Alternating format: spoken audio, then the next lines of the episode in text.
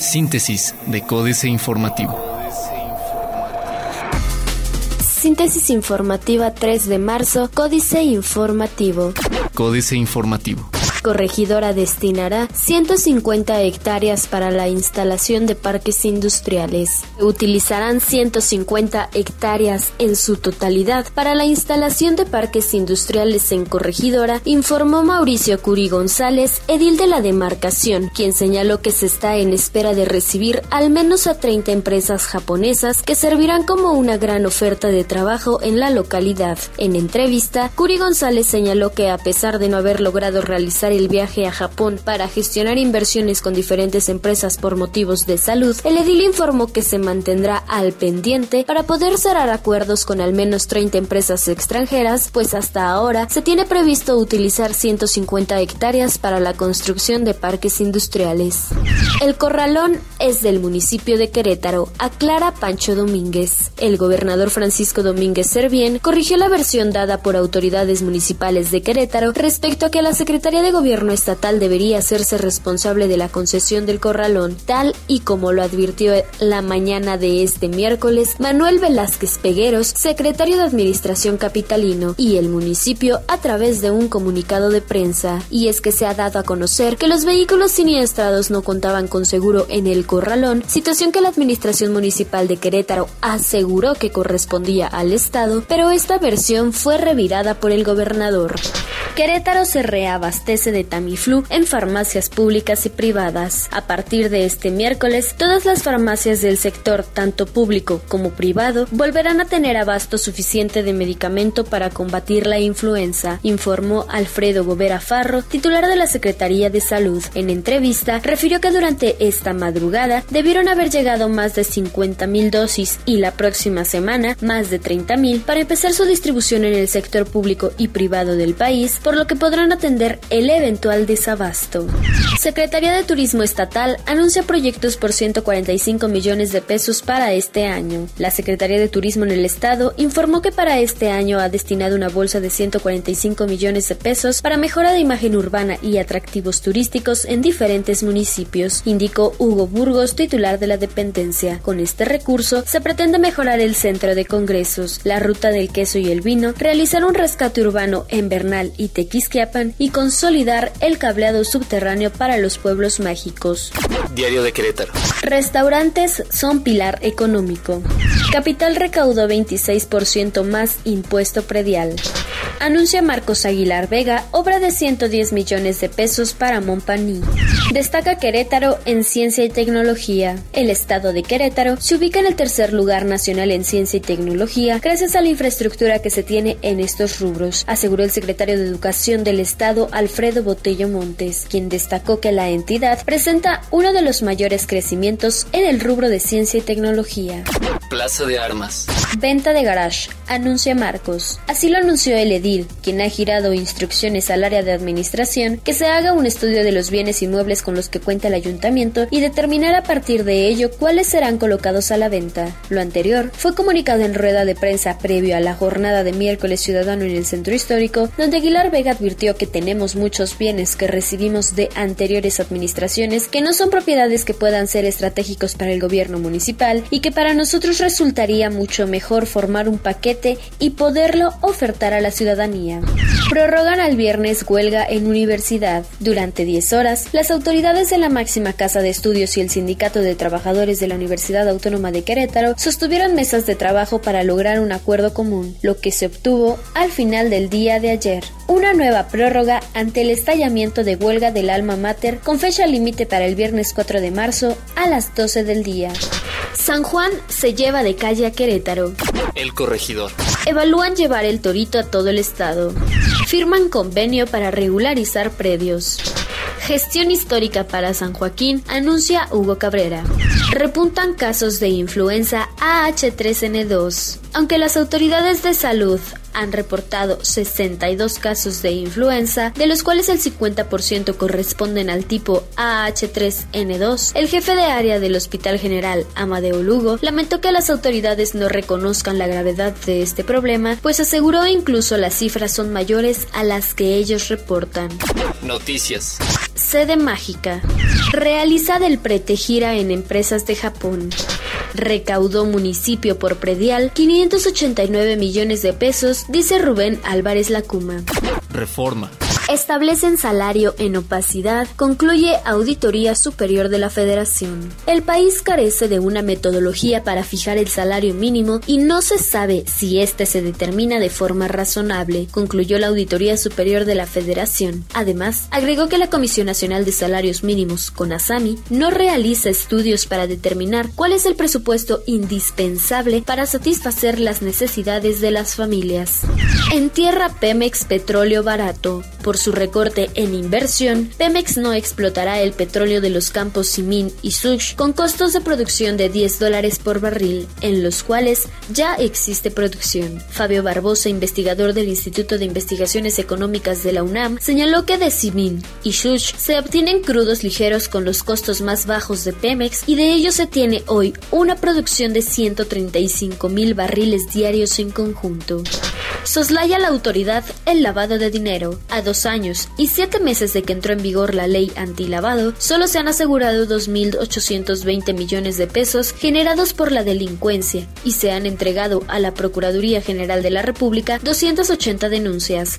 Estos resultados, reportados por la Unidad de Inteligencia Financiera de la Secretaría de Hacienda, todavía son pequeños con relación al problema, además de que no existe una cifra oficial de lavado que se quiera combatir, expusieron especialistas en el tema.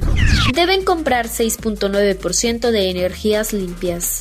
La jornada. Desaceleración en el primer trimestre, la recuperación empezaría a mitad de año. Reportan analistas la previsión de crecimiento de 2.69 a 2.49%.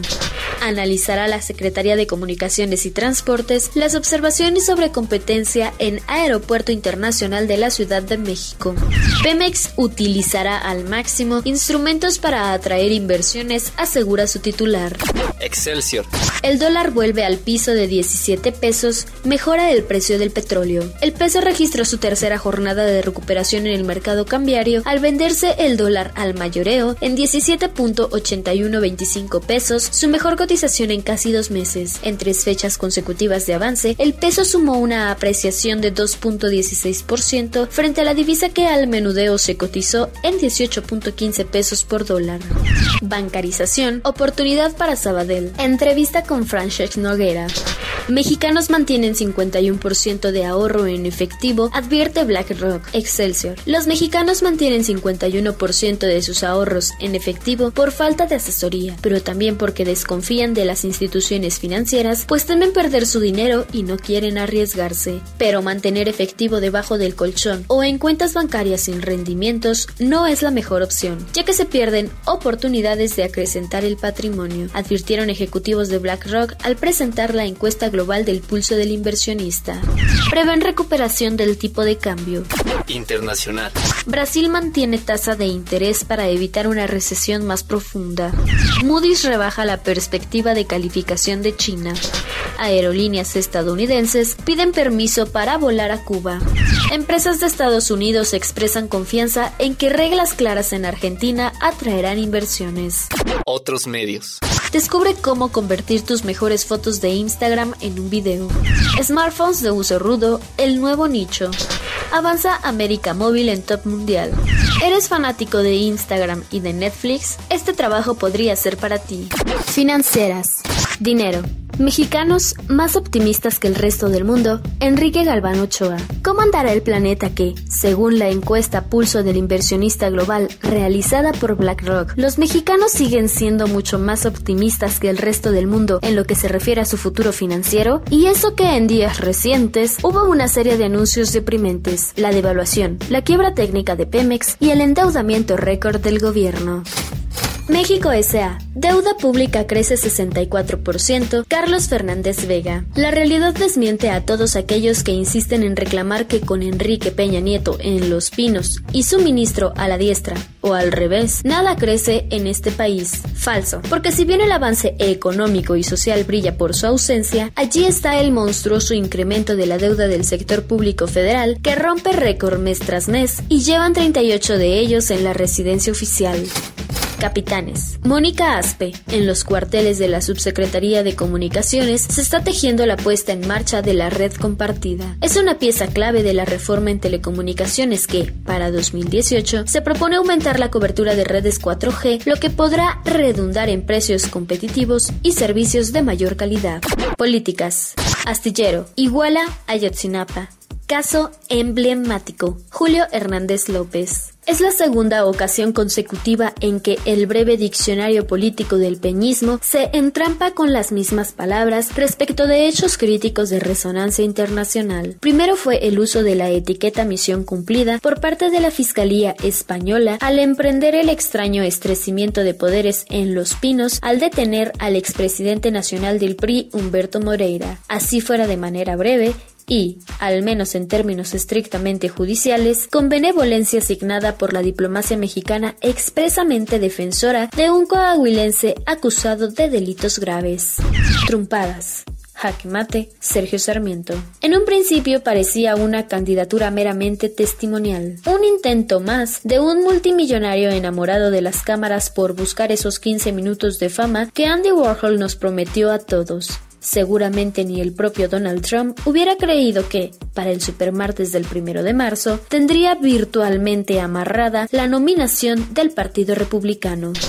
van de la Selva, Guadalupe Loaesa. Mañana se presentará en la Galería Casa Diana en San Miguel de Allende la edición bilingüe español e inglés de lujo del libro Kiven de la Selva, escrito por la bióloga Diana Friedeberg, quien representa y coordina Pantera México. Kiven de la Selva cuenta la historia de Kiven el jaguar y la problemática que éste enfrenta. La obra está bellamente ilustrada por los siguientes artistas: Pedro Friederberg, Carmen Gutiérrez, Artemio Sepúlveda, Teotoy, Ángel Paguamba, Raimundo González, Miguel Ángel Morales, Mike Kreischbauer, Viviana Domit, Mari Carmen Hernández Meta, Erika Vega, Jim Fly y la ahora escritora Diana Friedeberg. El escándalo de Bolivia, el informe Oppenheimer, Andrés Oppenheimer. El escándalo por el romance secreto que sostuvo el presidente boliviano Evo Morales con una joven con la que tuvo un hijo está acaparando cada vez más titulares tras la disputa entre ambos sobre si el niño está vivo o muerto. Pero esa no es la parte de la historia que debería estar en las primeras planas. Lo que es mucho más escandaloso de esta telenovela de la vida real es lo que está revelando acerca de los poderes casi absolutos de Morales y la costumbre de su gobierno de otorgar casi todos los contratos gubernamentales, 99% de ellos según un libro de próxima publicación, mediante contrataciones directas sin licitaciones públicas. Síntesis de Códice Informativo.